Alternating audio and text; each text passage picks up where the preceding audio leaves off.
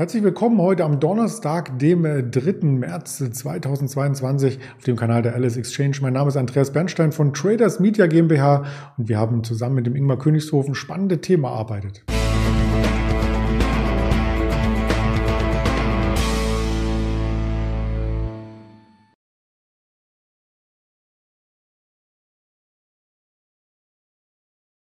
Nach der Punktlandung gestern auf der 14.000 per Xetra Schlusskurs fragen wir uns natürlich heute, was ist daraus geworden? Sind wir wieder drüber? Sind wir wieder drunter? Das schauen wir uns gleich genauer an. Ebenso wie einige Quartalzahlen. Dieser Woche gab es äh, Zahlen von Salesforce und von Six, die wir herausgepickt haben und eine Meldung von Apple, ja, die durchaus für Applaus sorgt am Markt, möchten wir uns ebenfalls anschauen. Ich sagte schon eingangs, dass ich das nicht alleine tun werde, sondern zusammen mit dem Ingmar Königshofen, den ich recht herzlich begrüße. Hallo Ingmar. Hi, guten Morgen, Andreas. Ja, der DAX hat heute Morgen noch mal ein bisschen äh, Schwung geholt, 14.050. Ähm, das war aber dann auch schon der Höchstkurs. Ab da ging es zwischenzeitlich auch wieder 200 Punkte nach unten. Die Nervosität bleibt. Nervosität bleibt extrem hoch. Äh, du hast es gerade schon angesprochen. Wir sind heute Morgen eröffnet, etwas oberhalb von 14.000 Punkten, so Richtung 14.050. Danach ging es wieder deutlich abwärts. Wir standen zwischenzeitlich wieder unter 13.900. Jetzt notieren wir irgendwo in der Region 13.900 gerade.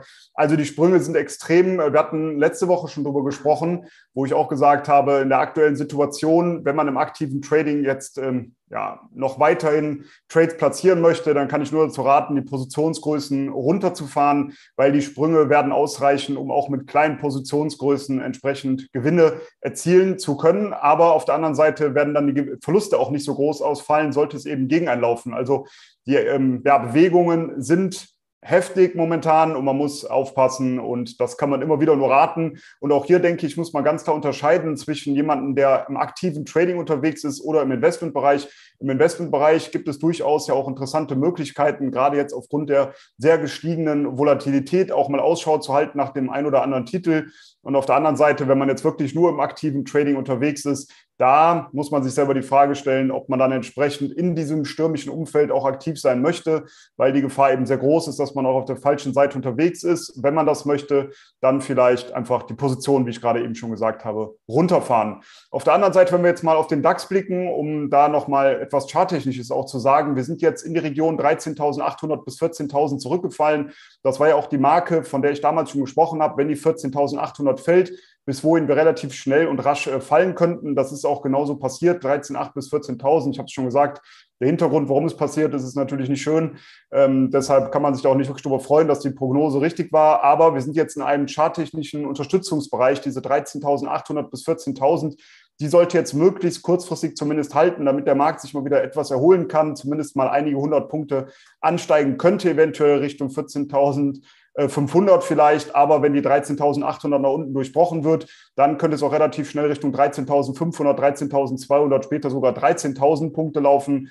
Muss man mal abwarten und man darf weiterhin gespannt darauf sein, was eben passiert mit den Marktteilnehmern, die zuletzt alle an den Markt gekommen sind, die eben diese Buy-the-Dip-Mentalität äh, haben, wo eben der Markt kurzzeitig immer gefallen ist, danach ist er wieder angestiegen und viele haben das über die letzten Jahre mitgemacht und haben natürlich jetzt die Einstellung, das wird auch immer so weitergehen. Und da bleibt natürlich abzuwarten, was passiert, wenn der Markt wirklich mal deutlicher nochmal einbricht, ob dann da vielleicht auch der ein oder andere kalte Füße bekommt und das den Markt sogar nochmal deutlich unter Druck bringen könnte. Also ich habe gerade in den ähm, letzten, letzten Tagen sehr viele Anrufe bekommen von äh, privaten Anlegern, sagen wir mal, die jetzt nicht so aktiv im Trading unterwegs sind, die mich angerufen hatten und gefragt haben, ob sie jetzt nicht einfach wieder kaufen sollen. Und da habe ich eigentlich immer den Ratschlag gegeben, ich äh, würde, wenn man einsteigen möchte, das mit Teileinstiegen machen, dass man nicht direkt die volle Summe investiert, sondern jetzt vielleicht mal ein Fünftel, ein Viertel in den Markt steckt, in einen ETF, wenn man das möchte. Und sollte der Markt weiter fallen, dass man dann einfach nochmal nachkaufen kann, um eben den Einstandspreis etwas nach unten zu ziehen.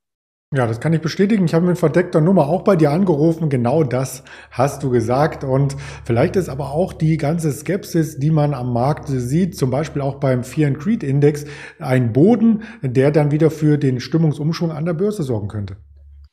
Genau, normalerweise ist es ja so, dass der Fear and Greed Index für mich auch ein ganz klarer Kontraindikator ist. Also wenn die Marktteilnehmer jetzt sehr ängstlich werden, dann ist das ein potenzieller Long-Einstieg, zumindest kurzfristig. Aber Man muss natürlich jetzt in der aktuellen Situation sagen, dass wir komplett im Panikmodus teilweise sind. Also wenn wir uns die letzten Tage mal anschauen, wenn der Markt anfängt zu fallen, dann geht es ja teilweise relativ schnell 100, 200 Punkte runter, äh, also im DAX. Und da sieht man, das ist dann teilweise echt schon äh, Panikmodus und da muss man ein bisschen aufpassen. Das könnte auch noch zu deutlich tieferen Kursen führen. Aber klar, kurzfristig, wenn die Marktteilnehmer so bearish sind, dann ist natürlich auch die Möglichkeit gegeben, dass wir auch mal etwas ansteigen können. Aber man muss natürlich ganz klar sagen, alles andere ist in den Hintergrund gerückt.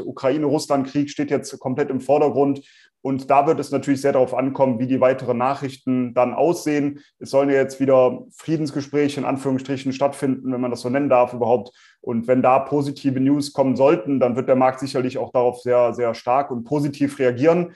Aber auf der anderen Seite, wenn es negative News geben wird, dann kann es natürlich weiterhin Druck in den Markt bringen. Und alles andere, ich habe es gerade schon gesagt, wie Inflation und Chipmangel und alles Mögliche, das ist ja jetzt komplett in den Hintergrund gerückt.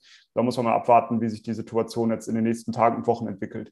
Mhm. Einige Unternehmen zeigen hier auch ganz klar Kante oder Flagge, je nachdem, wie man es ausdrücken möchte, und sagen, ich beliefere diese Region nicht mehr. Eine Airbus war gestern der Tagesgewinner im DAX MTU Aero Engine Boeing, um nur einige zu nennen. Und auch Apple hat in diese Richtung argumentiert.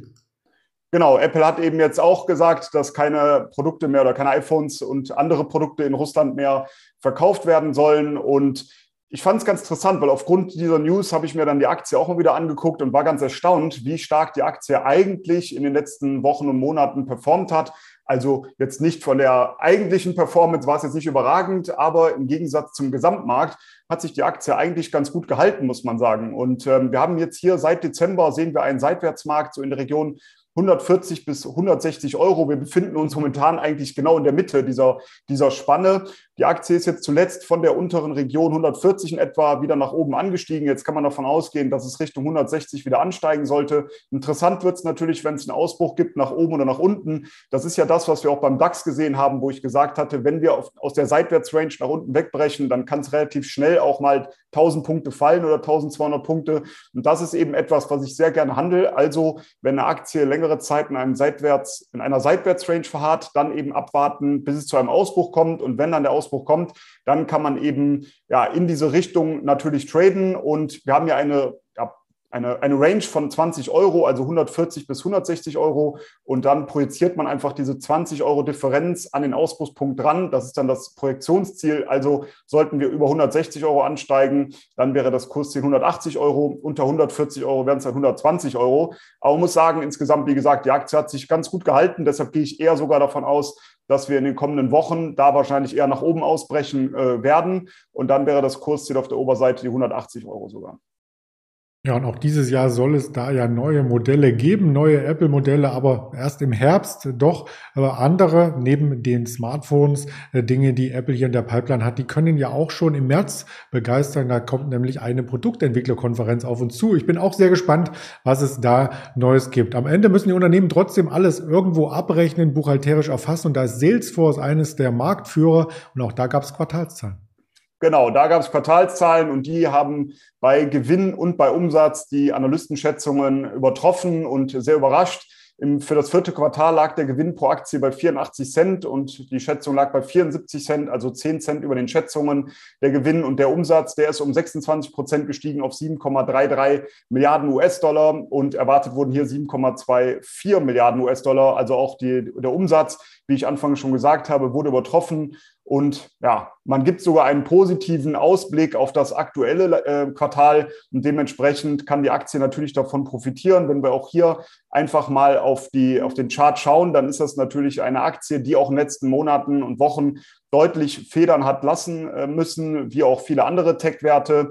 Aber die Aktie ist in dieser Phase von 273 Euro in etwa bis 162 Euro zurückgefallen. Und wer mich mittlerweile kennt, der weiß ja, dass für mich auch vor allem antizyklisch der Einstieg in Aktien, die sehr stark gefallen sind, immer wieder interessant ist. Ich möchte eben nicht am Ende einer Trendbewegung noch einsteigen und dann eben ja, einen großen Abwärtstrend mitnehmen, sondern versuchen, wenn eine Aktie deutlich unter Druck kam, dann nach einem Einstieg zu suchen. Und hier bei Salesforce zum Beispiel ist es ganz interessant, weil wir sind, wie gesagt, von 273 in die Region 162 Euro zurückgefallen und jetzt sind wir an einem Supportbereich angelangt, Dieser befindet sich so zwischen 160 bis 175 Euro und dort wurde die Abwärtsbewegung jetzt zunächst wieder gestoppt. Von daher gehe ich auch davon aus, gerade aufgrund dieser positiven Quartalszahlen, dass die Aktie wieder ansteigen kann. Und meine Ziele auf der Oberseite wären jetzt bei 200 Euro und später bei 220 Euro. Solange diese Unterstützungszone, die ich genannt habe, 160 bis 175 nicht nach unten durchbrochen wird. Das klingt spannend und lass uns da auch noch eine andere Branche mit reinnehmen bei den Quartalszahlen, den Autovermieter Sixt. Ich habe in einer Tabelle mal jetzt äh, die Preise verglichen mit dem letzten Jahr, weil ich privat mir auch mal ein Sixt-Auto holen wollte. Die sind extrem angezogen. Wirkt sich das schon auf die Bilanz aus? Wirkt sich schon aus, ja. Also das ist wirklich Wahnsinn. Man würde es ja kaum glauben, nach dem, was jetzt mit Corona und alles ähm, hier vorgefallen ist, dass Six den höchsten Vorsteuergewinn der Unternehmensgeschichte eingefahren hat. Also wirklich äh, ganz, ganz tolle Zahlen geliefert und die Aktie kann natürlich weiterhin davon profitieren. Übergeordnet ist die Aktie in einem klaren Aufwärtstrend, aber da werden wir gleich natürlich nochmal drauf schauen. Schauen wir zunächst einmal auf die Zahlen. Der Gewinn vor Steuern, der liegt bei 442 Millionen Euro. Das sind 43 Prozent mehr gegenüber dem Ergebnis des Vor-Corona-Jahres 2019. Also wir reden jetzt nicht über das Corona-Jahr, dass wir hier eine Steigerung haben, sondern sogar gegenüber dem Vor-Corona-Jahr plus 43 Prozent. Das ist natürlich enorm und die Dividende, die soll jetzt bei der Vorzugsaktie bei 3,72 Euro liegen, bei der Stammaktie bei 3,70 Euro. Auch das ist deutlich mehr, als das die Analysten erwartet haben. Und dann schauen wir noch mal kurz auf den Umsatz. Der wuchs im Vergleich zum Vorjahr um 49 Prozent auf 2,28 Milliarden Euro. Also die Zahlen haben in ganzer Linie überzeugt und ich hatte es eben schon gesagt, die Aktie befindet sich natürlich in einem klaren Aufwärtstrend. Und ganz interessant ist natürlich die, die Tatsache, du hast es gerade schon angesprochen, dass aufgrund der Fahrzeugknappheit bei anderen Anbietern die Preise gestiegen sind. Und das hat sich natürlich positiv ausgewirkt auf die Bilanz halt von äh, Six. Und man konnte in der Digitalisierung deutliche Fortschritte machen und dementsprechend die Kosten senken. Also hier kam einiges zusammen, was hier den positiven Einfluss äh, hatte. Und ich habe es jetzt zum dritten Mal, sage ich es jetzt, wir sind in einem übergeordnet starken Aufwärtstrend. Zuletzt ist die Aktie zwar stärker auch mal korrigiert von ca. 171 Euro auf 127 Euro, aber jetzt ist die Aktie an einem wichtigen Supportbereich wieder nach oben weggedreht und aufgrund dieser sehr starken Zahlen kann die Aktie natürlich davon profitieren. Man muss jetzt darauf achten, bei 140,50 Euro in etwa, da ist jetzt ein Widerstand, den wir ja, jetzt in Kürze wahrscheinlich erreichen werden. Und da würde ich warten, ob wir über die 140,50 Euro ansteigen können sollte das der Fall sein, dann wären meine nächsten Kursziele bei 155 Euro, 163 Euro und später sogar 170 Euro. Also durchaus positiv hier das ganze Umfeld. Vielleicht sollten wir noch erwähnen, dass die Aktie in einem übergeordneten Aufwärtstrend ist. ja, finde ich, finde ich gut, dass du das nochmal erwähnst, haben wir, glaube ich, noch gar nicht genug gesagt. Ja, ja sehr gut. Äh, wir schauen auch auf weitere Quartalszahlen im Laufe der Woche und vor allem heute vorbörslich. Da gibt es Best Buy und Kroger. Schauen wir uns an. Und Billy dürfte vielleicht auch bekannt sein. Die Übersicht habe ich hier einmal mit dargestellt, was uns erwartet vor der Wall Street Eröffnung. Nach Wall Street Schluss gibt es dann den nächsten Umschlag an Quartalszahlen und an Wirtschaftstermin hatten wir heute Morgen äh, bereits bereits äh, den Market PMI Gesamtindex für Deutschland, für die Eurozone, für Großbritannien. Der kommt am Nachmittag dann für die USA und 1330 EZB-Accounts. Die Zusammenfassung der geldpolitischen Maßnahmen dürfte noch spannend sein. Vielleicht bewegt sich da in Richtung Zinsanhebung auch was seitens der EZB und 1430 die Arbeitsproduktivität, die Lohnstückkosten und die Erstanträge auf Arbeitslosenunterstützung sind so die letzten Puzzlestücke vor dem offiziellen Arbeitsmarktreport, der am Freitag kommt. 16 Uhr Werkaufträge und ISM-Index sowie eine weitere Rede des FED-Vorsitzenden Jerome Powell, der gestern ja schon beteuert hatte, dass er er nur einen kleinen Zinsschritt im März für gerechtfertigt hält. Das Ganze gibt es auf den verschiedensten Kanälen nochmal untermalt, untermauert und mit Grafiken unterlegt auf Twitter, auf YouTube, auf Instagram, auf Facebook und die Hörvariante äh, finden Sie auf dieser Apple Podcast, Spotify und auf Amazon Music nach diesem Gespräch, wofür ich mich recht herzlich bedanke bei dem Ingmar. Viel Erfolg dir an der Börse und bis nächste Woche. Danke, wünsche ich dir auch und ich bin gespannt, ob Six im Aufwärtstrend bleibt. Bis dahin, bis nächste oh ja. Woche. Alles Gute. Ciao. Ciao.